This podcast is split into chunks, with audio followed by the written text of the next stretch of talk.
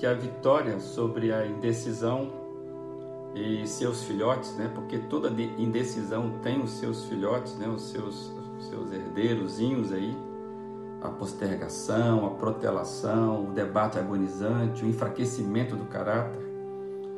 Nós temos dito então que para vencer isso nós precisamos adotar uma postura firme pela resolução.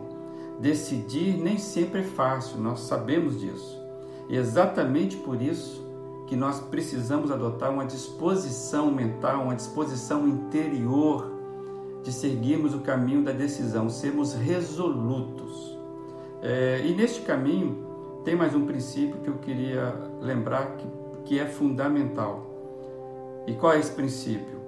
Coloque as situações na presença de Deus e tome a decisão ali, junto com Ele. Coloque as situações na presença de Deus e tome as decisões ali, enquanto você já está depositando isso aos pés de Jesus. É, você gosta de tomar decisões ou prefere que os outros o façam por você?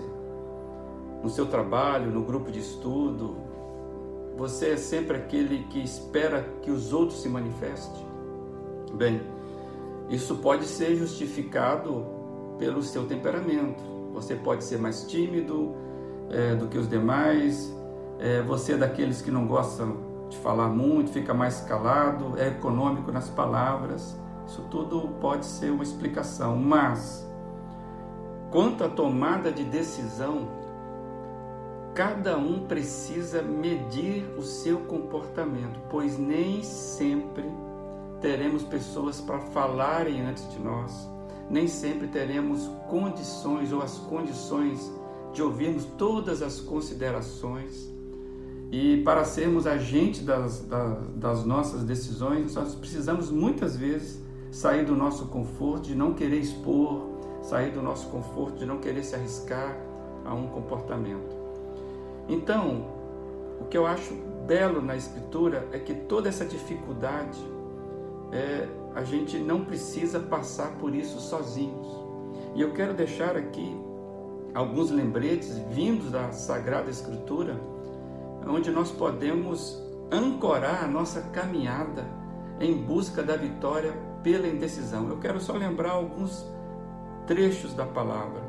Por exemplo, Tiago 1,5 diz: Se algum de vocês tem falta de sabedoria, peça a Deus que a dá a todos dá livremente, de boa vontade, e lhe será concedida. Para tomar decisão, peça, Deus lhe dará sabedoria. 1 João 5,14. Esta é a confiança que temos ao nos aproximarmos de Deus. Se pedirmos alguma coisa de acordo com a vontade de Deus, Ele nos ouvirá. Isso é fundamental para decidir. E que tal Jeremias 29, 11? Porque eu sou, Deus falando, Deus, porque sou eu que conheço os planos que tenho para vocês.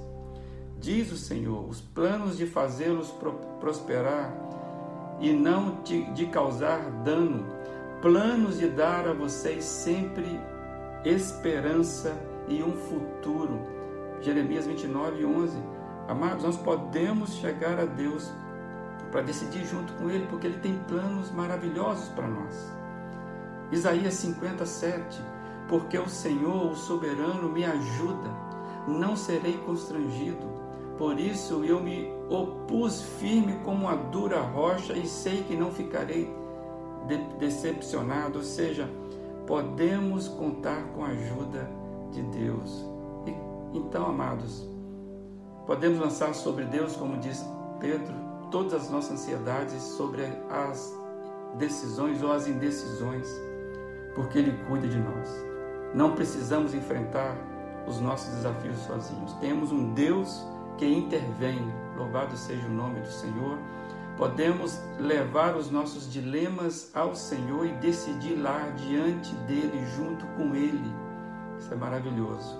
Assim, os julgamentos de Deus se tornarão o nosso padrão e então decidiremos tudo sozinho. Este é um passo importante para a vitória sobre as indecisões.